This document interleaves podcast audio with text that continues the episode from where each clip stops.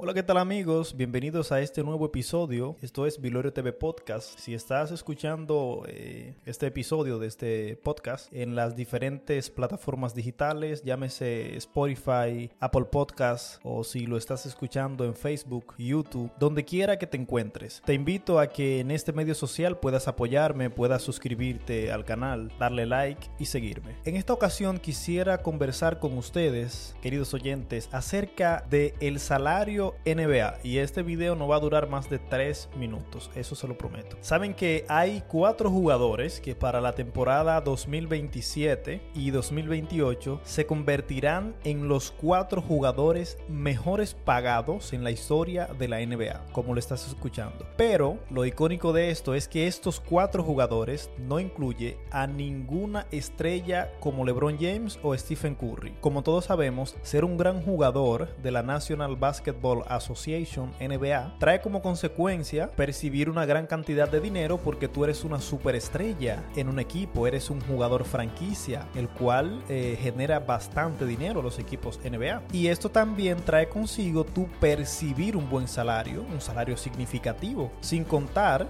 obviamente, los ingresos extras que entran en la cuenta bancaria de esos jugadores eh, por el concepto de patrocinio. Todos sabemos que los patrocinios pagan bastante bien. Porque que el jugador también eh, es la imagen de dicha marca y esto se vende. Pero, ¿cuál es el punto de esto? Vamos a hacer un ejemplo. LeBron James y Stephen Curry pueden dar fe y testimonio de lo que yo estoy hablando, debido a que LeBron va a devengar un sueldo de 44 millones, 44,4 millones de dólares. O sea, 44 millones 474 mil 978 dólares para ser exacto. En la próxima campaña, en la 2022-2023. Y Stephen Curry eh, eh, hará lo propio con 48 millones 70 mil 14 dólares, eh, según revela ESPN. Y de hecho, de hecho, eh, Russell Westbrook cobra 47, casi 48 millones de dólares para la temporada que viene. O sea, hay una avalancha de grandes contratos en la NBA, pero que se sepa, estos contratos no se asemejan a estos cuatro jugadores que vamos a conocer